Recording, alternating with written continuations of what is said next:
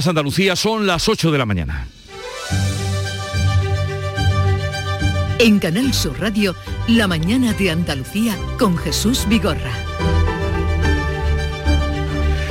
Tiempo de protestas con los ecos aún de las reivindicaciones del sector del metal en la Bahía de Cádiz. Ahora son los transportistas los que anuncian un calendario de paros para denunciar graves crisis que atraviesan en pleno repunte del precio de los carburantes y por el abandono que dicen sufrir por parte del gobierno. Una jornada de huelga que, por cierto, está más cerca de un paro patronal que de una movilización de trabajadores, de camioneros. Será entre el 20 y el 22 de diciembre y está por ver si pueden causar problemas de abastecimiento en fechas de un gran consumo.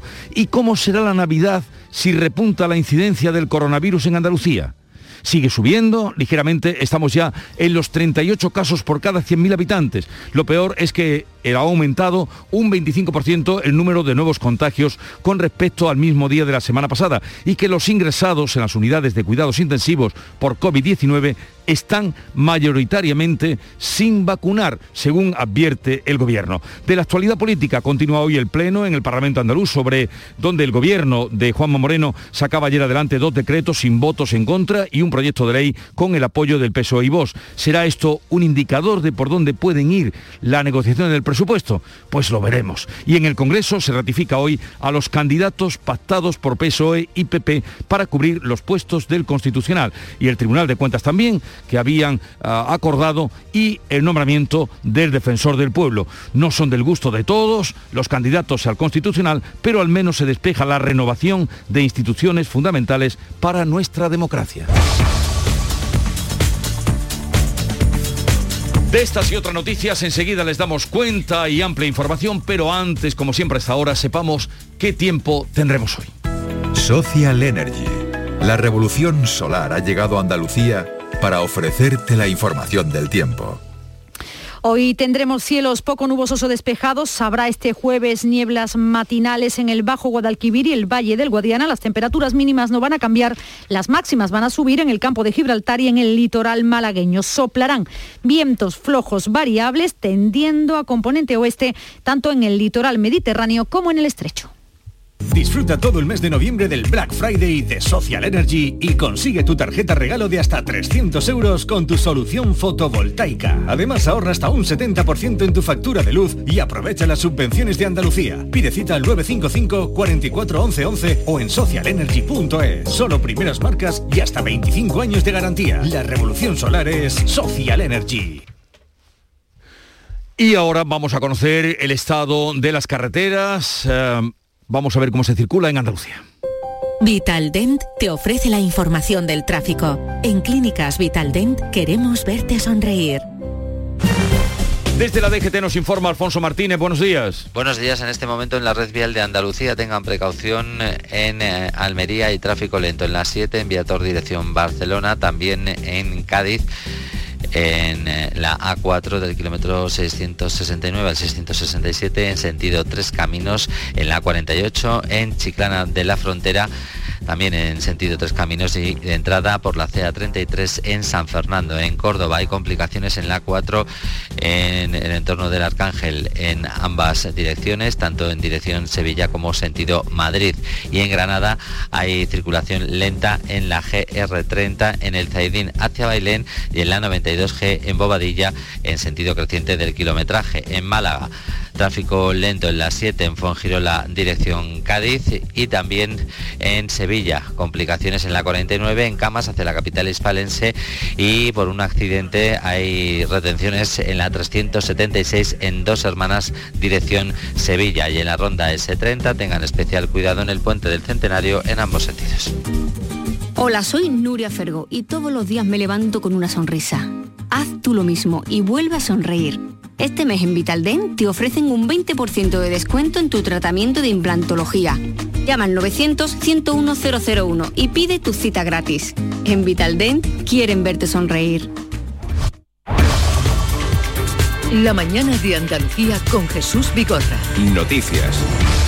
Vamos a contarles la actualidad de este día que pasa por cómo los transportistas anuncian que irán tres días a la huelga justo antes de la Navidad, del 20 al 22 de diciembre, en protesta por la grave crisis que atraviesan en pleno repunte de los carburantes y por el abandono que dicen sufren por parte del gobierno. Beatriz Galeano. Estos paros, eh, desde luego, sin duda, podrían causar problemas de abastecimiento precisamente en fechas donde hay un mayor consumo. El Comité de Transporte por Carretera argumenta que se han desatendido sus peticiones, que no los han escuchado y que todo sigue igual tras años de negociaciones. En ese listado no se ha prohibido que los conductores realicen la carga y descarga de los camiones, no se aplica la cláusula de revisión ante la subida del precio de los combustibles, no se han construido tampoco áreas de descanso seguras para los profesionales. Por todo eso concluyen, se ven obligados a parar la actividad, lo van a hacer desde las 12 de la noche del 19 de diciembre hasta la misma hora del 22. Solo podría evitarlo, aseguran un cambio radical y urgente por parte del Gobierno. Esto es lo que nos decían aquí hace unos minutos, esta mañana a las 5 en el Club de los Primeros, se lo decían los transportistas a Charo Padilla. Totalmente de acuerdo con la huelga y apoyo a todos los transportistas. La huelga del transporte es de las empresas, es decir, de, de, los jefes, de los dueños de los camiones. La huelga está todo muy bien, pero había que hacerlo sin avisar, porque si tú avisas lo que hace es que llenan los almacenes. Queda un mes y medio para esa huelga, ya veremos qué pasa y es el mismo tiempo que queda para las Navidades. Juan José Gil es el presidente de FENADISMER, la Federación Nacional de Asociaciones de Transporte de España. Juan José Gil, buenos días. ¿Qué hay? Muy buenos días. ¿Han dado ustedes el campanazo? Bueno, hemos dado un campanazo obligado. Eh, llevamos, como decía en la introducción su compañera, dos años negociando con el gobierno y hasta ahora pues no ha habido una respuesta, unas medidas sobre la mesa que nos permitan hacer frente a esta situación crítica ahora mismo en la que se encuentran los transportistas. Y lógicamente pues el único remedio que en muchos casos nos queda para hacernos oír es precisamente pues movilizarnos. Sabemos de las consecuencias que tiene una movilización de este tipo, pero no nos queda otra otra alternativa si queremos sobrevivir. Ahora mismo la situación es crítica y por tanto se necesitan medidas urgentes que nos permitan seguir adelante. En las horas que van de ayer a hoy, desde que ustedes hicieron este anuncio que, que ha conmocionado toda la prensa hoy, eh, se hace eco y además eh, muy destacado de esa posibilidad de huelga, ¿han tenido ya eh, alguna reacción directa con ustedes por parte del gobierno? Bueno, creemos que, que la decisión que hemos tomado, dando un plazo de un mes para que la Administración, el Gobierno, adopte medidas, creemos que es absolutamente razonable y nuestro interés, lógicamente, no es ocasionar ningún perjuicio a la economía española. Creemos que en este mes hay tiempo suficiente para que el Ministerio presente sobre el Ministerio de Transportes y el Gobierno en general presente un paquete de medidas que nos permita hacer frente a la situación actual, teniendo en cuenta además que, como decía antes, ya desde el año 2019 firmamos unos compromisos con el gobierno que a fecha de hoy, pese a que han pasado dos años, todavía no se han cumplido. A ver, ¿cuáles serían los eh, puntos fundamentales de esos compromisos o los compromisos más importantes? Bueno, en definitiva se resume en la necesidad de que los transportistas puedan eh, trabajar por, por, encima de sus costes. Lo que no tiene sentido es la situación actual en la que con una subida del carburante más de un 30%, las tarifas que perciben de sus clientes, lejos de subir, encima los últimos trimestres, y son datos de la propia Administración, estén bajando. A eso se une otra serie de medidas que para nosotros son importantes, como es que los conductores no se vean obligados a realizar las labores de carga y descarga de las mercancías una vez realizada su conducción. Pensemos que son 10 horas seguidas de conducción, tras las cuales los conductores pese a que la ley dice lo contrario, son obligados a cargar o descargar 24.000 kilos de mercancía que se lleva a bordo de, los camiones, la necesidad también de arbitrar o de, desarrollar perdón, un área de aparcamientos seguros que evite los actuales robos que de forma permanente y cada vez con mayor incidencia se produce en el sector. En definitiva, un conjunto de medidas que permitan hacer frente al sector, pero se resume principalmente en la necesidad de que los transportistas cobren más de lo que actualmente están cobrando. No podemos seguir en esta situación que es insostenible y que nos obliga a parar, no ya como un grito, vamos a decirlo así, de supervivencia, sino por la necesidad de poder seguir prestando este servicio esencial tanto a la sociedad como la economía española. Pero y ahí, señor Gil, ¿qué papel juega el gobierno? Porque la competitividad entre las empresas, usted dice que trabajar por debajo de, los costes, eh, la subida de los carburantes, ¿qué papel tendría que jugar el gobierno? Bueno, tenemos un precedente que es en el sector del, sector agrario. Ellos tienen una ley de cadena alimentaria que establece que el agricultor, que es el último eslabón de la cadena, no puede trabajar por debajo de costes. Siempre tiene que su contratante garantizarle que al menos el precio que le paga cubre sus costes. Nosotros funcionamos exactamente igual, somos muy similares a los agricultores. El transportista efectivo, el propietario del camión, es el último eslabón de la cadena y ese normalmente recibe un precio que en esta cadena de subcontratación que se produce no cubre en muchos casos ni el 50% de lo que le cuesta explotar el servicio, más aún con esta situación de subidas incontroladas de los precios de los carburantes. Por tanto, una medida sería crear una ley parecida a la del sector agrario que prohíba y sancione el que, eh, se pueda el que no se pueda trabajar por debajo de costes. Y la otra medida, la que pedimos de que se prohíba el que se haga la carga de descarga, es algo que ya han aprobado otros países europeos, recientemente Portugal. Por tanto, no estamos pidiendo algo que sea imposible, sino que ya otros países lo tienen. Bueno. Eh, las espadas están en alto, el tiempo comienza a correr. Eh, una última pregunta, señor Gil. ¿Cuántas empresas eh, hay en España, grandes, pequeñas, de transportistas ahora mismo? Bueno, pues es un volumen importante. Hay que tener en cuenta que el 90% de las mercancías en España se mueven por camión. En la actualidad somos 100.000 transportistas, muchos principalmente son pequeñas empresas. Hay que tener en cuenta que la media de camiones por empresa es de tres camiones. La mayoría son transportistas autónomos y por tanto realmente nuestro poder de negociación frente a los clientes, en muchos casos grandes clientes, pues realmente no estamos en situación de igualdad. Por eso necesitamos unas medidas del Gobierno que nos permitan estar en un equilibrio en las negociaciones cuando vamos a negociar nuestras tarifas. Bueno, pues eh, muchísimas gracias por atendernos. Juan José Gil, presidente de FENADISMER, Federación Nacional de Asociaciones de Transporte de España. Ojalá y se pueda solucionar este problema que desde luego desluciría mucho eh, las navidades que ya están cerca. Hoy precisamente se presenta la campaña de lotería navideña. Gracias por atendernos, un saludo y buenos días. Muchísimas gracias por hacerse eco de nuestra situación. Y de lo que ha dicho el señor Gil, todo se resume en dos. No trabajar por debajo de los costes y prohibir la carga y descarga. Y lo otro ya se verá. La mañana de Andalucía con Jesús Vigorra. Sube la incidencia del coronavirus en España, eh, también esto puede afear la fiesta de las Navidades, cuatro puntos más desde el lunes y está ya en 62 casos en España. Lo peor es que ha aumentado un 25% el número de nuevos casos respecto al mismo día de la semana pasada. Andalucía también ha aumentado esa tasa hasta los 38 casos. Los contagios son un centenar más que este martes. Salud ha notificado cinco fallecidos. Por cierto, que la secretaria de Estado de Sanidad, Silvia Calzón, ha apuntado que los ingresos en las unidades de cuidados intensivos por COVID están mayoritariamente sin vacunar. En la misma línea, la ministra de Sanidad, Carolina Darias, ha reafirmado que observar a no vacunados en UCI es un patrón que se está reiterando. El gobierno andaluz asegura estar preparado para una segunda ola. Lo decía Elías Portavoz. El tema epidemiológico está listo y también contamos con un índice de vacunación altísimo, ¿no? Tenemos 38 casos por cada 100.000 habitantes. Es cierto que va creciendo, pero de ayer a hoy menos de un punto, ¿no? Pero va creciendo y por tanto estamos en alerta, ¿no? Esta mañana se reanuda el Pleno del Parlamento andaluz con las interpelaciones de los diferentes grupos políticos al presidente de la Junta, Juanma Moreno.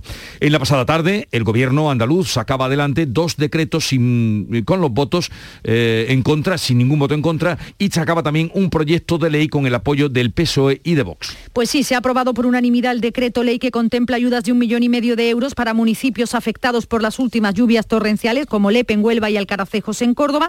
También el PSOE se ha abstenido en la reforma del decreto ley para la concesión de ayudas de la renta mínima de inserción social y lo más destacado, se aprueba con los votos a favor del Grupo Socialista y de Vox el proyecto de ley de mejora de establecimientos hoteleros que prevé movilizar 2.000 millones de euros en inversión. Desde el Grupo Socialista, Felipe López pedía al Gobierno que no se atribuyan todos los éxitos en materias turísticas 4 millones y medio de visitantes en el año 81, 11 millones en el año 2000, 32 millones en el año 2018. Ciertamente la pandemia ha truncado la situación y hoy se trata de ver qué podemos hacer, no solo para recuperar los datos previos a la pandemia, que básicamente se van a recuperar cuando la normalidad en la movilidad se recupere.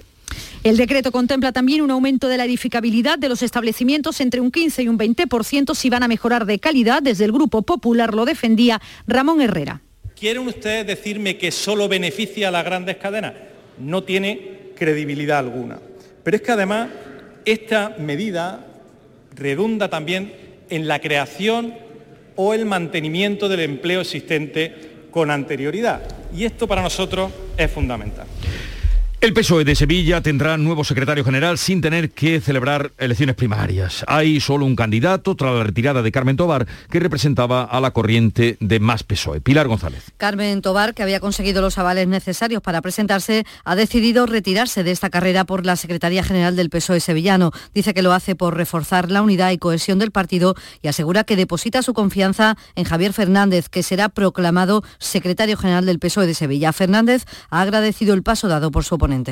Agradezco este gesto que sin duda nos permite ponernos a trabajar, presentarle a los sevillanos y a las sevillanas un proyecto del Partido Socialista lo suficientemente íntegro, lo suficientemente potente y lo suficientemente alineado con el proyecto de Juan Espada para intentar recuperar cuanto antes el gobierno de la Junta de Andalucía. Fernández tiene el respaldo del secretario general del PSOE andaluz, Juan Espadas, y también de la Dirección Nacional. En Almería hoy hay una nueva concentración para pedir que el corredor mediterráneo, que el ferrocarril se convierta por fin en una realidad. Ayer más de mil empresarios de toda España se reunieron en Madrid para pedir que se agilice de una vez por todas ese corredor del Mediterráneo del que tanto tiempo venimos oyendo hablar. Cuéntanos, María Jesús Recio. A las siete y media de la tarde, la mesa invita a todos los almerienses a acudir a la concentración frente a la antigua estación de tren. Denuncian de nuevo el aislamiento ferroviario. Además de ese corredor mediterráneo, dicen que se han visto muy mermadas las comunicaciones y más después de la pandemia. Servicios que se han perdido y no se han recuperado, como estos que destaca su portavoz José Carlos Tejada. Llevamos meses reclamando a Renfe recuperar el tren que sale a las 7 de la mañana con Granada y también el tren que nos une con Madrid al mediodía son de circulaciones. La primera, porque nos puede conectar con el AVE que va desde Granada a Madrid. Y la segunda, pues porque la conexión con Madrid no se puede mantener solo con una circulación. Piden también un tren nocturno entre Almería, Granada y Barcelona. Un dúo teatral interpretará un sketch y han compuesto una canción protesta con el título Sin un tren. Todo eso esta tarde a partir de las 5, me decías, ¿no, María Jesús? Media, a las 7 y, media. A ah, 7 y media de la tarde. 7 y media de la tarde. Bueno, pues eh, Todo el que quiera será bienvenido, dice la mesa del ferrocarril, para que haya mucha gente. En reafirmar ese horario de convocatoria. Está con nosotros Jerónimo Parra, presidente de la Cámara de Comercio de Almería, que justamente estuvo también ayer eh, en Madrid en esa delegación que eh, fue para pedir cuentas y algo más sobre ese futuro del corredor mediterráneo. señor Jerónimo Parra, buenos días. Buenos días, Jesús. Un orgullo para mí, una satisfacción poder hablar contigo. Igualmente por nuestra parte. Cuéntenos usted eh, si ha sacado algo en claro de su visita junto con otros empresarios de toda España a Madrid. Si queremos resumirlo mucho, Jesús, pues lo que sacamos en claro todo ayer es que las obras siguen sin avanzar. Siguen sin avanzar en la mayoría del corredor mediterráneo. Hay unas zonas que están bastante mejor, pero dentro de la situación que tiene el resto de corredor mediterráneo, las que peor están son las nuestras, son las que corresponden a Almería, el tramo Murcia-Almería, que llevamos reivindicando tantos años y que no somos capaces entre todos a conseguir que esa obra se reactive. Ahora lo que hemos estado luchando desde aquí para atrás es que se adjudicaran, que se sacaran la licitación, que se adjudicaran, y ya eso lo tenemos hace casi dos años. Ahora lo que necesitamos es que se reactive. Las obras llevan un ritmo muy bajo y si no conseguimos que se reactiven, difícilmente se van a cumplir los plazos que nos decía ayer la ministra en, Madrid. ¿Pero qué plazos le dio ayer la ministra? La ministra se comprometió ayer en que entre el 2025 y 2026 Almería, además fue así, te lo estoy diciendo de forma textual, ¿no? O conforme lo comentó, eh, eh, Almería y Francia estarían comunicadas para el 2026. Así, ah, eso fue todo lo que usted se trajo de Madrid. Sí, bueno, y el compromiso por parte de nuevo de otro ministro más, de los muchos que ya nos han prometido que el AVE llegaba a distintas fechas y que hasta ahora no se han cumplido. Lo que pedimos y deseamos que por fin esa sea la fecha definitiva y que los almerienses tengamos una comunicación digna. ¿Y, de qué depende? Porque usted dice eh, dos cosas. Ese compromiso por parte de la ministra y también me decía que lo que ah, tenían claro era que las obras están paralizadas y no avanzan. ¿De qué depende de que se reactiven esas obras? Yo creo que principalmente de voluntad política. Yo creo que hace falta voluntad política para que eso se reactive. Las empresas están ya ubicadas en la obra, tienen su estructura montada, con lo cual es darle un pistoletazo de salida. Es verdad, hay que ser, yo que pertenezco al sector, a este sector concretamente, eh, durante 40 años, pues sé que esta obra han tenido una serie de dificultades, no soy ajeno a que las famosas modificados, eh, la, había un, problema gordísimo que todos somos conscientes de la subida que hemos tenido en las materias primas. Y esas materias primas casi todas afectan a esta grande obra. Esas obras se presupuestaron y se licitaron cuando las materias primas estaban mucho más baratas y había un repunte importantísimo y una escasez de materia prima, que eso seguramente puede también haber dado lugar a eso. Pero eso yo creo que está resuelto. Ahora lo que hace falta es que la administración, en este caso a DIC, que es donde está la pelota ahora mismo, pues que dé instrucciones a las empresas y que llegue a acuerdos con ellos para que la obra se reactive.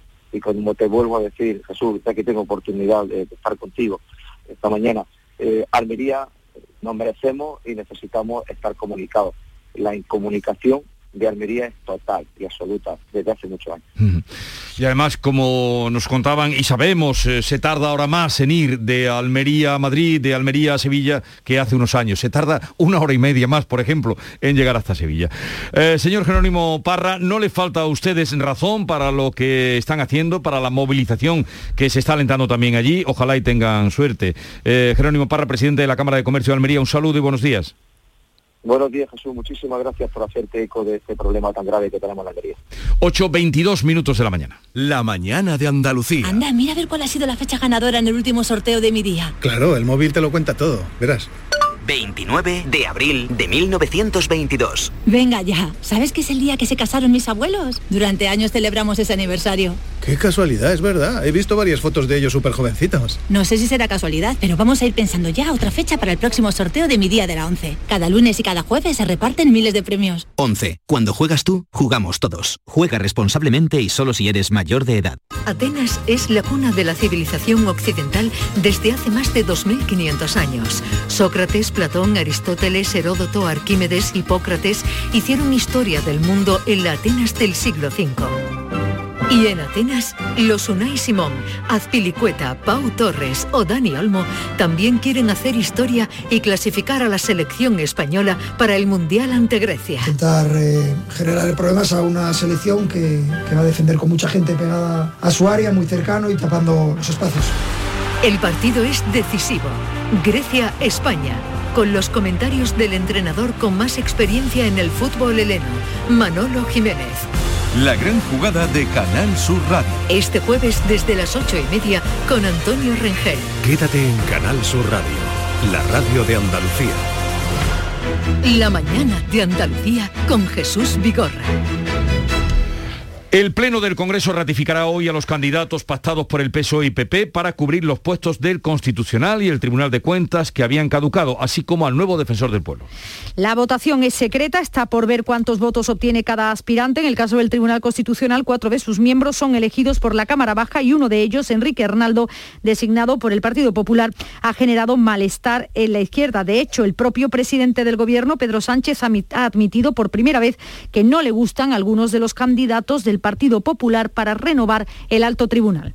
A mí no me gustan algunos de los candidatos que ha propuesto el Grupo Parlamentario Popular.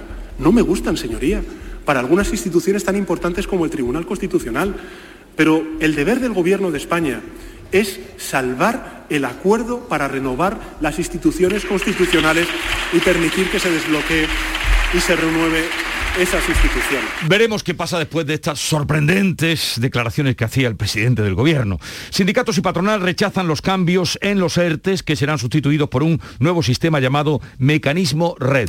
Los sindicatos exigen al gobierno tener una mayor intervención tanto en la negociación del ERTE como también en su fase de ejecución. Para Pepe Álvarez de UGT, el documento nuevo aporta poco. Eh, no nos ha convencido nada. Es un refrito, se intentan introducir eh, algunos elementos sobre tres cuestiones que desde nuestra perspectiva deberíamos de tocar cada una de las tres de manera eh, individual. Tampoco gusta a la patronal. Antonio Garamendi, presidente de la COE, opina que el sistema propuesto es más restrictivo. Un documento muy farragoso, estamos hablando de casi 30 páginas para un artículo y para nosotros, sinceramente, pensamos que está lleno de intervencionismo. Y vamos con otro asunto. En Córdoba se están desarrollando una jornada sobre infancia con datos aterradores. Por ejemplo, la mitad de las denuncias sobre violencia sexual proceden de menores. Esto se ha dicho allí y hay más cosas. José Antonio Luque. Se ha dicho también que en el año de la pandemia eh, el balance ha sido de 160 denuncias de abusos sexuales. Unas jornadas que organiza eh, la Defensoría de la Infancia y Adolescencia y la ONG Save the Children. La mitad de las denuncias que se ponen en España sobre violencia sexual proceden de menores y solo en Andalucía, en lo que llevamos de año, 700 niños y niñas tuvieron el valor de denunciar. De hecho, han aumentado las denuncias, según señala la consejera de Igualdad, Políticas Sociales y Conciliación de la Junta, Rocío Ruiz, que comenta que esto significa que esta violencia es la más escondida y devastadora. Escúchenla. Una buena concienciación y sensibilización de toda la sociedad, como las campañas que estamos llevando a cabo, con guías también para la familia, pues dan el paso adelante y tienen que denunciar. A pesar de la dureza de estos datos, nosotros tenemos una luz de esperanza porque se han incrementado el número de denuncias.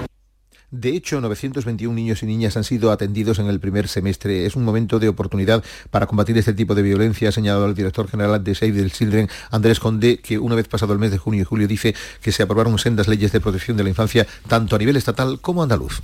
La Guardia Civil ha detenido en la localidad gaditana de Prado del Rey al hombre que el pasado lunes robó un coche, como ustedes recordarán, con un niño de seis años en su interior, en Almargen, al norte de la provincia de Málaga. Pablo Cosano. Pues sí, la eh, dueña del, propio, del coche, bajo un momento dejando al niño en el interior y en ese momento el delincuente se hizo con él y huyó a gran velocidad. El ladrón abandonó al niño ileso en una gasolinera y eh, la Guardia Civil continuó eh, con una persecución de película por las eh, carreteras de la zona. Después consiguieron identificarlo como el Bola, un delincuente habitual de Prado del Rey. Acudieron a esta localidad, se hizo una operación jaula y finalmente ha podido ser detenido. Manolo González es portavoz de la Guardia Civil. Tras hacerse con el vehículo y a huir a gran velocidad de la zona, el menor fue abandonado en una gasolinera, continuando la huida en dirección a la Sierra de Cádiz. La Guardia Civil de Prado del Rey localizaba y detenía al fugado tras proceder a acordonar la localidad para impedir su huida. En la actuación se ha recuperado igualmente el turismo sustraído. Tras ser realizadas las primeras diligencias, ha sido trasladado a la localidad malagueña Tantequera, donde será puesto a disposición judicial como presunto autor de un delito contra el patrimonio y otro de detención ilegal. Recta final de la cumbre del clima que acaba mañana en Glasgow. En las últimas horas hay motivos para el optimismo porque dos países de los más contaminantes, China y Estados Unidos, se han comprometido a trabajar juntos para reforzar la acción climática en esta década y a corto plazo. Esta es la novedad, el reconocimiento a la urgencia, anunció que comunicaba John Kerry, el enviado especial de Estados Unidos a la cumbre. La cumbre ha conseguido hasta ahora múltiples compromisos entre países, regiones y entidades, pero muchos de ellos no tienen ni fecha ni mecanismos para su cumplimiento. Y ya son miles los inmigrantes bloqueados en la frontera entre Bielorrusia y Polonia, entre ellos familiares, familias enteras y numerosos niños. Esta noche la Unión Europea y Estados Unidos han acordado imponer sanciones al régimen del bielorruso Lukashenko en tiendas de campaña con frío y con escasos recursos para los cientos de personas que se encuentran en esta tierra de nadie. Esto ya es una crisis humanitaria. El jefe de la diplomacia europea, Josep Borrell, se ha pronunciado en el Parlamento Europeo sobre esta crisis acusa al régimen bielorruso de traer a miles de personas en avión.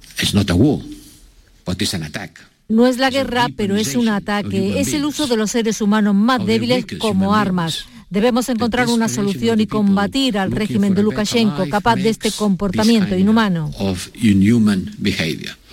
Día 54 del volcán de La Palma, la segunda colada que tocó ayer el mar en la playa de Los Guirres ha formado otra fajana, otra plataforma de lava sobre el océano que a esta hora sigue creciendo. Los terremotos han aumentado en las últimas horas, se producen ahora más profundidad, aunque la calidad del aire, eso sí, ha mejorado, lo que está permitiendo a los estudiantes acudir a sus clases. Los parámetros oscilan y los científicos estudian si es un repunte puntual o si se ha roto la tendencia decreciente que venían mostrando. A las nueve y media hablaremos con Jesús Ibáñez, catedrático catedrático de Geología de la Universidad de Granada, sobre esa nueva situación y también de la aportación, el apoyo, la generosidad de los andaluces para con los habitantes de La Palma. Canal Sur Televisión está preparando una gala benéfica por La Palma y por los afectados por el volcán de Cumbre Vieja que van a presentar nuestros compañeros Manu Sánchez y Toñi Moreno. Será el colofón a una quincena cultural que comienza hoy con 28 conciertos por las ocho provincias. Todos los conciertos van a contar con una fila cero solidaria con la que cualquiera que lo desee puede contribuir económicamente, aunque no tenga la oportunidad de asistir a ese evento. Llegamos a las ocho y media de la mañana, tiempo ahora para la información local y provincial. Luego continuaremos con la tertulia, hoy con Silvia Moreno, Antonio Suárez Candilejo y Paloma Cervilla. En la mañana de Andalucía de Canal Sur Radio, las noticias de Sevilla. Con Pilar González. Hola, buenos días. Hay retenciones en la entrada a Sevilla por la A49 de 3 kilómetros, uno por el patrocinio y dos por la autovía de Utrera. En el Centenario, tres en sentido Cádiz y uno en sentido Huelva. También uno en el nudo de la Gota de Leche, sentido Ronda Urbana Norte, donde el tráfico es intenso en sentido al Alamillo. Es intenso también en la entrada a la ciudad por el Puente de las Delicias, Avenida de Andalucía, sentido Ronda Tamarguillo, Avenida de la Paz, Torneo Barqueta y Avenida de María Luisa, sentido Marineros Voluntarios. Hoy tenemos el cielo despejado, viento variable flojo y las temperaturas sin cambios. La máxima prevista es de 23 grados en Lebrija y 22 en Écija, Morón y Sevilla. A esta hora 9 grados en la capital. En Canal Sur Radio, las noticias de Sevilla. La tasa de contagios por COVID ha subido un punto en Sevilla, está en 20,9 casos por 100.000 habitantes y en la capital se ha superado de nuevo la barrera que marca la nueva normalidad al superar los 25 casos por 100.000 habitantes. En las últimas horas se han registrado 58 contagios y un fallecido y destacan cuatro municipios con incidencias muy altas, Los Corrales, Las Navas, La Puebla de Cazalla y Almensilla. Hay 24 hospitalizados, cuatro más que la jornada anterior, tres están en UCI. Además, a las 11 de esta mañana hay concentración ante el Hospital de Valme, convocada por los sindicatos, contra la no renovación de los trabajadores sanitarios cuyos contratos acabaron en octubre. Y la Junta va a crear en Sevilla un centro de innovación empresarial de la hostelería. Será el primero de todo el país. Estará en la isla de la Cartuja y lo ha anunciado el consejero de Turismo, Juan Marín, en el Congreso de Innovación Turística que celebra hoy su segunda jornada en Fibes. Es el primer hub hospitality de hostelería que va a haber en nuestro país y va a estar aquí. Tenemos que aplicar también el ámbito de las nuevas tecnologías y los desarrollos para que cualquier ciudadano pueda hacer una reserva, pueda sencillamente opinar o, sobre todo, que nuestros empresarios también se incorporen al siglo XXI. El alcalde de Sevilla, Juan Espadas, ha pospuesto hasta el martes el anuncio sobre cuándo dejará la alcaldía y quién lo sustituirá. Y en el PSOE finalmente habrá una candidatura única para la dirección provincial. Carmen Tobar se retira, dice que para reforzar la unidad y cohesión del partido. Se queda Javier Fernández, que será por tanto proclamado secretario general del PSOE sevillano. Ha agradecido el paso dado por su oponente. Agradezco este gesto que sin duda nos permite ponernos a trabajar, presentarle a los sevillanos y a las sevillanas un proyecto del Partido Socialista lo suficientemente íntegro, lo suficientemente potente y lo suficientemente alineado con el proyecto de Juan Espada para intentar recuperar cuanto antes el gobierno de la Junta de Andalucía el Ayuntamiento de la capital espera tener un centro de atención a la mujer en cada uno de los 11 distritos de la ciudad. Actualmente hay 8. En una jornada sobre violencia machista celebradas aquí, el alcalde Juan Espadas ha defendido el compromiso del Ayuntamiento hispalense en la erradicación de esta lacra. Ocho centros, eh, tenemos 11 distritos, eh, nos queda ya muy poco para conseguir el objetivo final eh, y total. Vamos a seguir también en la línea de apoyo y de recursos económicos a las entidades, a las asociaciones de mujeres. Estamos en este momento en torno a 45 proyectos con casi medio millón de euros de financiación la policía investiga la muerte de un hombre de 43 años cinco días después de recibir una paliza. Una persona lo encontró junto a un coche en un descampado inconsciente y con indicios de haber recibido esa paliza que finalmente lo ha llevado a la muerte en el Hospital Virgen del Rocío. Apareció en una carretera que une dos hermanas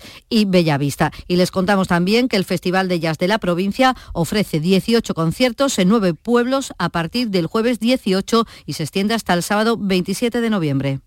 Sevilla 2000, tu inmobiliaria 100% sevillana y la más recomendada de Sevilla, te ofrece la información del deporte y te desea que tengas un buen día. Nuria Gaciño, buenos días. Buenos días, ya se conocen los horarios de la decimosexta jornada en primera, donde el Sevilla recibe al Villarreal el sábado 4 de diciembre a las 2 y el Betis visita ese mismo día al Barcelona a las 4 y cuarto. Ambos debutarán la semana anterior en la Copa del Rey. Los rivales aún están por confirmar a la espera de la disputa de la ronda del próximo miércoles 17 de noviembre y del sorteo del viernes 19. Y ambos cerrarán a la siguiente semana sus competiciones europeas.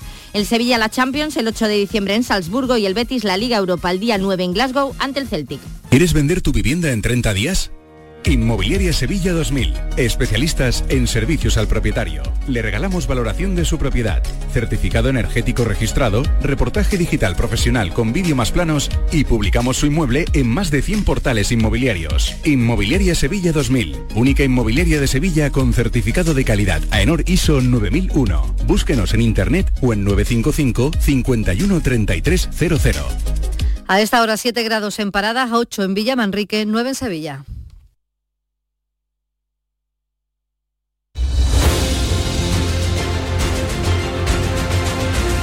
8.35 minutos de la mañana y enseguida abrimos eh, mesa de diálogo con Silvio Moreno, Antonio Suárez Candilejo y Paloma Cervilla.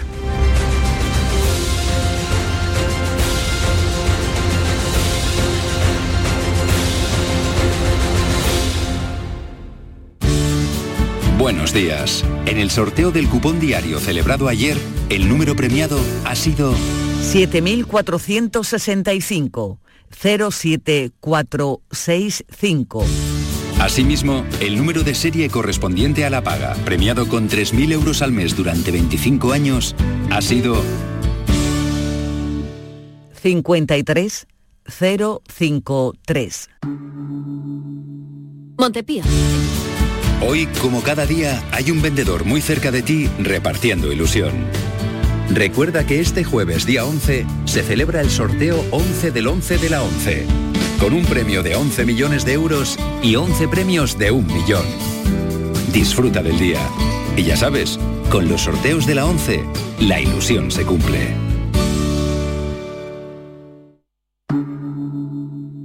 Montepío, ¿en qué podemos ayudarle? Inicio en breve mis vacaciones y antes me gustaría hacerme una revisión médica. No se preocupe, lo tiene cubierto. Puede concertar la cita con su médico por teléfono a través de nuestra web, con la garantía de Adeslas, entidad reaseguradora de los productos de salud de Montepío. Visite montepíoconductores.com. Montepío, lo tiene cubierto. ¿En qué capítulo de tu vida estás ahora? ¿Quieres hacer una reforma? ¿Cambiar de coche? ¿Tus hijos ya necesitan un ordenador para cada uno? ¿O quizás alguno ya empieza la universidad? ¿Habéis encontrado el amor y buscáis un nidito? En Cofidis sabemos que dentro de una vida hay muchas vidas y por eso ahora te ofrecemos un nuevo préstamo personal de hasta 60.000 euros. Cofidis, cuenta con nosotros. ¿Qué Renault Zoe más new? Más que new es renew, porque es reacondicionado, revisado, regarantizado.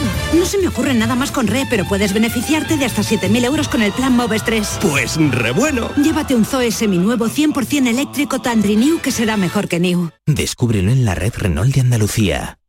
En cofidis.es puedes solicitar cómodamente hasta 60.000 euros. 100% online y sin cambiar de banco. Cofidis, cuenta con nosotros. Buenos días. En los tres sorteos del triplex de la 11 de ayer, los números premiados han sido 229 229 93 093 y 461 461. No olvides que comprando Lotería de la 11 colaboras con una gran labor social. Pídele el triplex de la 11 a tu vendedor, también en puntos de venta autorizados o en juegos11.es. En la 11 nos mueve tu ilusión. Que tengas un gran día. En la tarde de Canal Sur Radio con Mariló Maldonado tienes el repaso a la actualidad de la mañana con la sobremesa más divertida y picante, con historias y entrevistas que te interesan, una radio emocionante y cercana. La tarde de Canal Sur Radio con Mariló Maldonado, de lunes a viernes desde las 3 de la tarde. Quédate en Canal Sur Radio, la radio de Andalucía.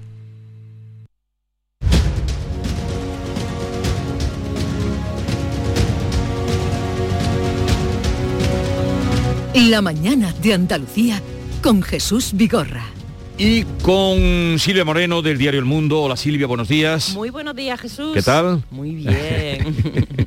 Siempre con animosa te encuentro Silvia, eso es, sí, es importante. Muy agradable. No, si no, no podemos con la semana. Y Antonio Suárez Candilejo, director de Telenuba de Huelva Hoy. Buenos días, Antonio. Buenos días, ¿qué tal? Enseguida se incorporará Paloma Cervilla de ABC, pero será cuando tengamos la conexión arreglada. A ver, uh, estamos a mes y medio de la Navidad. Eh, justamente hoy es el día en el que se va a presentar la campaña de la Lotería Navidad y hasta ese día, hasta el mismo de la Lotería, se mantiene eh, la huelga de tres eh, jornadas convocada por los transportistas de este país. Nos acaba de decir hace un momento que hemos hablado con el representante, eh, presidente de Finada Esmer, que hay 100.000 empresas en España de, entre pequeñas y grandes, porque son muchas las que hay pequeñas empresas de transporte. ¿Cómo veis la situación? Eh, este desafío, indudablemente, mm, no nos metemos en las razones, pero desafío eh, al gobierno, a la sociedad y al propio sistema, ¿no? Parando tres días antes de las Navidades. Claro, pues una mal. fecha, una fecha muy clave y una fecha, mm, bueno, donde ahí van a ocurrir eh, un montón de cosas y si el, un sector tan importante como el del transporte se pone en huelga, pues las consecuencias pueden ser dramáticas. Hombre, yo espero, deseo que el gobierno entable una negociación con ellos y en la medida de lo posible, pues si hay algunos puntos en los que se puede llegar a acuerdo, se consiga para que no eh, finalmente en, esta, en este conflicto, en esta protesta, los que paguen los platos rotos sean los ciudadanos, el consumidor, ¿no? Y más en las fechas eh, navideñas en las que se aproximan que... Mmm, ojalá haya un acuerdo uh -huh. o una negociación que puedan... No, la negociación tendrá que abrirse porque eh, el, es, han dado la campanada con, con esta seguro, eh, seguro, huelga de claro. tres días, Antonio. Uh -huh. Yo lo veo muy mal, lo veo muy mal y la verdad es que al sector del transporte no le falta razón en, en denunciar, en lamentar que se siente abandonado por parte de, del gobierno central. Eh,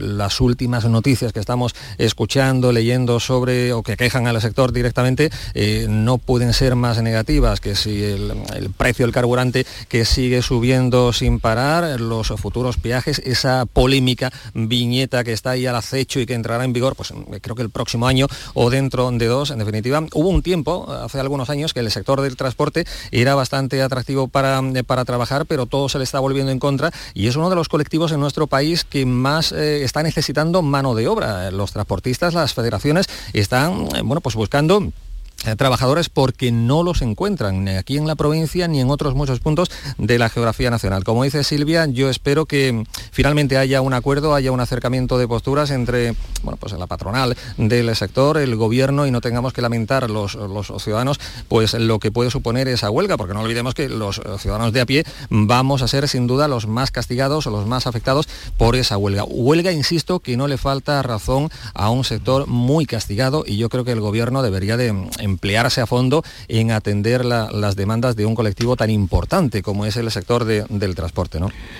Eh, ya damos la bienvenida, buenos días, a Paloma Cervilla de ABC. Paloma, buenos días. Hola, buenos días Jesús, ¿qué tal? ¿Qué tal por ahí por Andalucía? Eh, aquí pues, un poquito frío, eh, una bajada de temperaturas, diremos. Es, es, lo que toca. pero, ni, pero ni gota de agua. Aquí mucho. ni gota de agua. To, to, todos son buenas noticias. Esta mañana cuando yo empezaba, digo, sí, sí. más COVID, que, que sí. está aumentando, eh, los agricultores que están en pie de guerra, la sequía, eh, la subida de los carburantes y ahora lo que nos faltaba, la huelga de transportes. ¿Cómo ves esta esta convocatoria?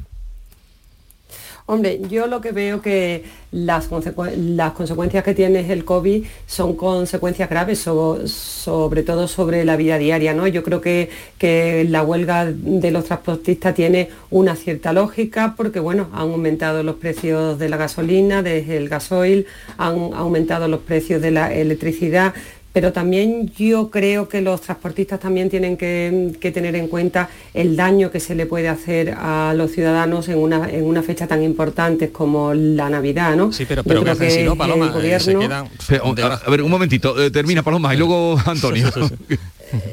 Sí, no, no, no, si yo vamos a ver, yo creo que el derecho a la protesta es muy importante, pero también hay que tener en cuenta las consecuencias que tiene que tener en la ciudadanía, ¿no?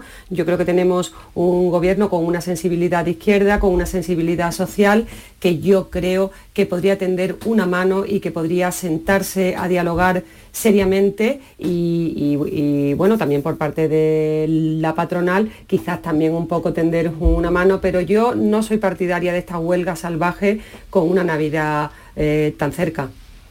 Eh, claro, pero eh, Paloma, de acuerdo, eh, el derecho a la huelga, la protesta, al pataleo está ahí, eso es innegable, pero claro, ¿y qué hacen? Quedarse de brazos cruzados es protestando y no están consiguiendo absolutamente nada. Dices, un gobierno, hombre, con supuestas ideas de izquierda. no sé, yo no estoy de acuerdo con esa, con esa definición, pero evidentemente, lo decíamos anteriormente, los ciudadanos vamos a ser los castigados por esta medida que ojalá, insisto, ojalá y no se lleve a cabo, pero claro, si no se quejan, si no dicen lo que está, eh, la cosa está muy grave.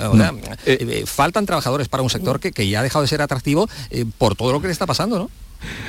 El roto que le hacen, eh, eh, el roto que hacen a la economía es tremendo. Totalmente. Eh, a la, sociedad también, por todo lo que supone. O sea que la, la, huelga, el envite, el órdago es gordo. Pero yo acabo, acababa de hablar ahora con el presidente de Fina Smer y claro, a mí me faltan, le he dicho, pero ¿cuáles son los dos, no los dos, dos ha dicho él, pero los motivos principales? Porque claro, el gobierno, ¿qué les puede decir?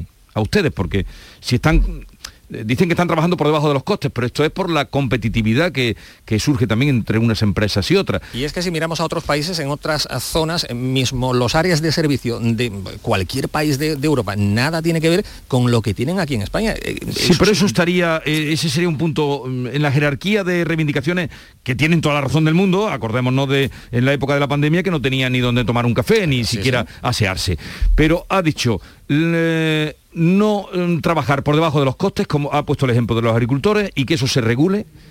Lo puede hacer un gobierno, que tiene que hacer, y el otro, el tema de que los, los camioneros eh, no eh, tengan que descargar.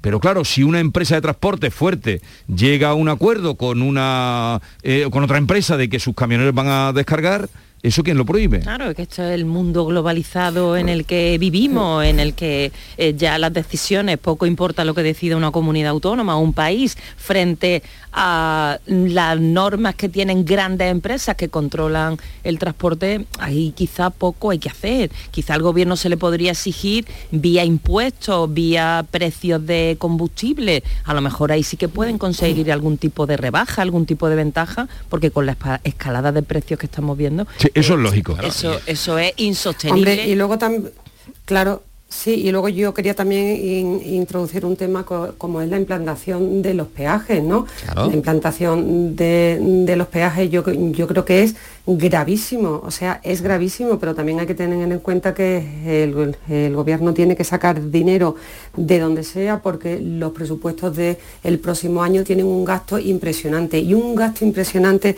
es el tema de las pensiones vinculado a, a la subida del IPC que está en torno al 4 y el 5%. Yo creo que ha sido un error, yo creo que todo el mundo quiere que los pensionistas eh, cobren más, pero es imposible vincular eh, las pensiones al IPC y que sobre todo si las quieres vincular actúa sobre el precio de la luz, que es uno de los elementos más importantes contra la subida del IPC. Es que yo creo que también hay que exigirle al, presidente Pedro Sánchez que haga algo, que haga algo, sobre todo que en el precio de la luz llevamos meses y meses y meses. Es que hay 15 países de la Unión Europea que pagan menos que nosotros.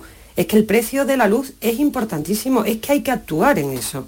Claro, pero aquí no pasa absolutamente nada y si estuviese otro partido en el gobierno, ya lo hemos contado aquí en alguna que otra ocasión, estarían las calles incendiadas en estos momentos. Pero a lo que estamos comentando, el gobierno que puede hacer, hombre, mm, hay un, un ministerio de eh, fomento, que ahora no sé si se llama de transportes, de movilidad y tal, que hombre, que está para algo, ¿no? Eh, más que para su titular, eh, su titular esté dando mm, titulares bastante polémicos y escandalosos en estos momentos, que al margen de esa, de esa cuestión, hombre, mm, si se tiene una cartera del gobierno central que alude, que engloba al sector del transporte, mm, hombre, por lo menos dialogar, negociar, consensuar, intentar de llegar a un acuerdo, ¿no? Estamos a tiempo todavía porque ese anuncio, bueno, quedan algunas semanas. Yo imagino, la esperanza es lo último que se pierde, imagino y espero, deseo que haya algún acuerdo, ¿no?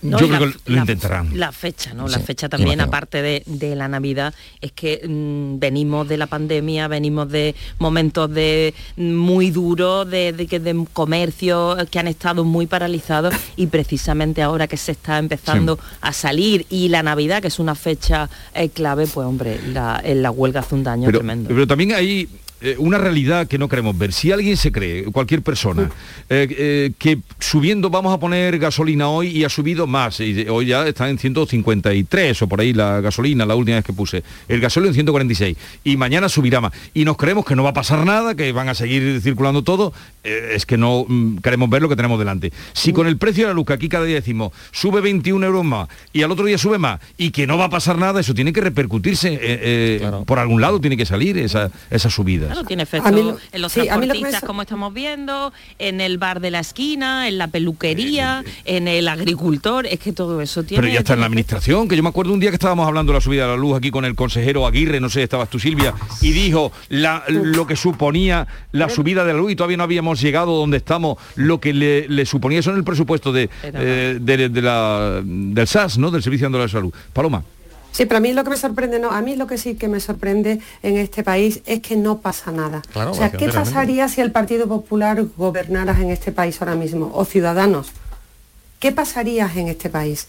¿Qué pasaría? Porque claro, también yo me pregunto por qué los sindicatos en una situación tan mala para los ciudadanos no salen a la calle a protestar pregunto, ¿no? Ya que estamos hablando de las, protestas, porque también en el presupuesto desde el próximo año ha habido un incremento de las subvenciones a los sindicatos. Yo es que me empiezo a plantear qué está pasando en este país, porque cuando la luz subía un 7% había indigencia, según decía Pedro Sánchez en el Congreso, emergencia y ahora no pasa absolutamente nada porque yo, yo comprendo que es un problema global, comprendo que hay circunstancias eh, eh, externas, pero que llevemos así meses y meses y meses con la luz en 200 euros y no se haga frente a esto con medidas serias, yo francamente no lo entiendo. Hombre, se decía hace algunos años que la pobreza energética mataba, incluso se daban algunas cifras de lo que podría suponer en, pérdidas humanas eh, eso de la pobreza energética, pero ahora no mm. hay pobreza energética, efectivamente, ahora sube la luz, pero aquí no pasa absolutamente nada y es lamentable. Estamos con como hay una indiferencia, un pasotismo por parte de todos, eh, que no sé, no, pero no, pasa, pero sí, pasa porque dinero, eso se está pagando y eso se tiene que notar. y, en, las, en las empresas medianas, pequeñas, grandes, hay algunas que han cerrado que, porque no, podían hacer frente al coste. Y han, parado la producción. Sí, sí, han parado la producción porque realmente eso tiene que hacer un, agujero en, los presupuestos de, empresas grandes y pequeñas, ¿no? Esa, esa subida que no se esperaba. Sí, sí, que pasa, pero que digo que no pasa nada a la hora de movilizarnos, a la hora de, protestar. Estamos calladitos y no sé Porque se están encendiendo las luces, Antonio, pues en mayoría de, las ciudades. y, es que luego sí, también hay que, hay que tener en cuenta, porque hablamos de las empresas, de los trabajadores, ¿no? que tienen una situación dura, pero ¿y los empresarios? Con, más impuestos, con la, con la, subida del salario mínimo interprofesional, con la subida de las cotizaciones sociales que, este, que se están planteando ahora. ¿Quién crea empleo en este país? Las empresas. Porque claro, el gobierno también... Exactamente, porque también ahora el gobierno, también hay que tener en cuenta, está subiendo el número de funcionarios en la administración pública, más gasto, más gasto. Es que si aumentamos el número de los funcionarios, eso hay que pagarlo. ¿De dónde sacamos el dinero? De mayor impuesto a las empresas, mayores cotizaciones sociales que se están planteando a día de hoy mayores impuestos, subir el salario mínimo interprofesional a mil euros, ¿qué empresa con tres trabajadores si tiene que pagarle y tiene unos ingresos menores y una pyme, pues a lo mejor echa un trabajador y se queda con dos. Es que también hay que cuidar a, los empresarios, que son la clave y el motor de la economía. No, y precisamente una de las medidas que, que el gobierno eh, puso, puso en marcha para tratar de, de, paliar estos problemas con la subida de la luz fue eh, los problemas de pobreza, el ingreso mínimo vital, que tanto se puso toda la carne en el asador. Esto ha sido un auténtico fracaso. Este dinero no Hombre. está llegando a la gente. Hay un enredo burocrático eh, de solicitudes que, que el, el, presupuesto que estaba destinado no se, no se ha gastado porque no está llegando a la gente. Y comparto con mis compañeros que es verdad que, que, que no pasa nada, no hay una movilización. Porque España va fuerte. mejor, Silvia, porque España va mejor, sin duda, bueno. que lo dijo ayer Pedro Sánchez en su discurso triunfalista. Y, y, bueno, pues eso, la verdad es que es de pena la situación que estamos llegando. Sí. En, en, fin, nadie se iba a quedar atrás, pero estamos viendo que sí, que algunos lamentablemente se están quedando bueno, que, muy atrás. Lo que pasa es que ahora, si comparamos la situación que tenemos ahora con la de hace un año, con la pandemia encerrado, ahora objetivamente estamos mejor. Hombre, lo que pasa que, es que es un poco tramposo que... compararnos ahora con lo que con una situación claro. de, de, pandemia. Pero uh, hoy desde luego tienen un, sobre la mesa un órdago bastante peliagudo, este de los transportistas, que veremos cómo lo, lo capean, porque eh, los días son claves, acuerdo, sí, los días son claves, eh, incluso emocionalmente. No solo claro, Hombre, económicamente, claro, todo, emocionalmente. Sí. Económica y emocionalmente, mm. efectivamente.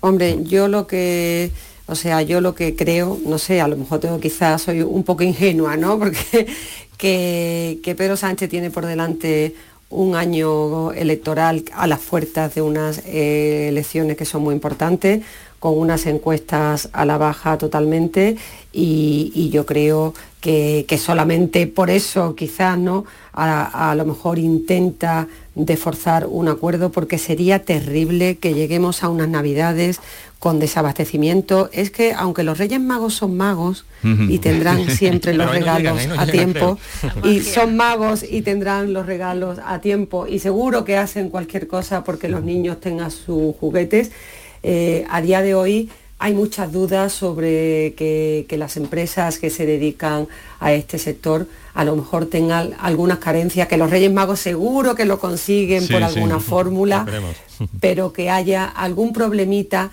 de determinados juguetes que sabemos que siempre se ponen de moda en esta, sí. en esta fecha y eso sí que sería, eso sí que sería grave, ¿no? Porque porque sería triste que por, que por a lo mejor no haber actuado en un momento concreto, pues después de dos años de, un, de una pandemia tan dura, pues eh, las navidades también sean sí. duras. ¿no? Hasta el momento, por, por, parte del gobierno o del Ministerio de Transporte no ha trascendido nada, no han dicho nada.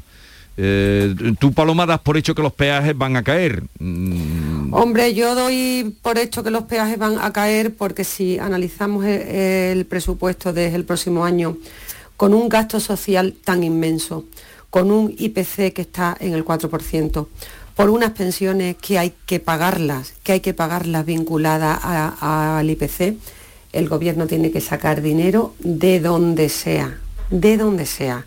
Y la única manera es exprimiendo a los ciudadanos. Pero no se pone no en marcha engañemos. antes de las elecciones. No, creo no nos que... engañemos. Y yo también creo que el gobierno tendría que hacer un gestito de austeridad. Tenemos un gobierno con 22 ministerios. Tenemos un ministerio de consumo que no sirve absolutamente para nada, cuyo presupuesto se ha incrementado en un 40%. Un 40%. O sea, un gesto, un gesto, vamos a reducir ministerios, vamos a reducir sueldos, porque claro, ya si nos metemos en el detalle, es que tenemos un Ministerio de Igualdad que ha, que ha contratado a dos condenados a 60.000 euros al mes, ¿eh? a una señora que se llama Isa Serra, condenada, una señora condenada, con sueldos de 60.000 euros.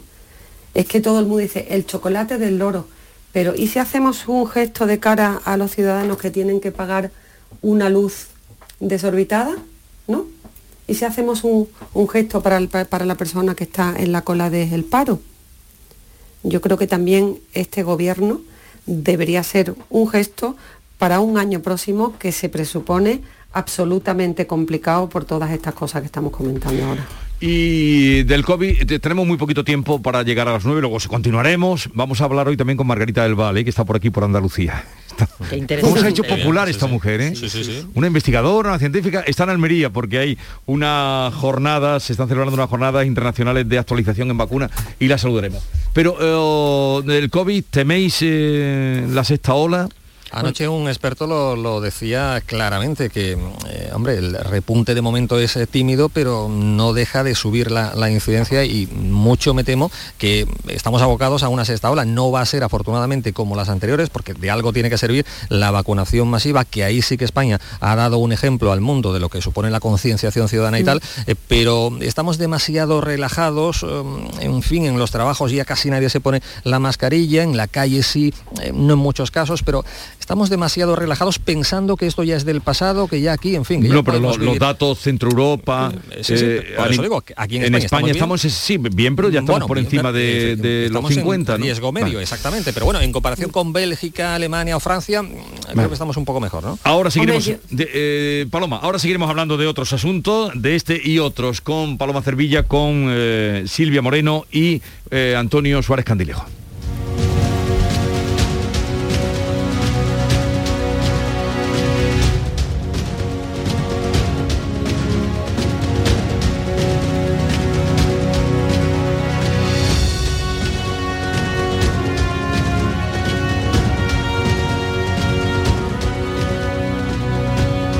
Recuerda, este jueves es el 11 del 11 de la 11 y para que no se te olvide comprar tu cupón, te lo ponemos muy facilito. ¿Cuántos millones tiene el premio mayor? 11. ¿Y cuántos premios hay de un millón? 11. No te quedes sin tu cupón. Ya sabes, un premio de 11 millones y 11 premios de un millón. 11 del 11 de la 11, el día que recordarás siempre. 11. Juega responsablemente y solo si eres mayor de edad.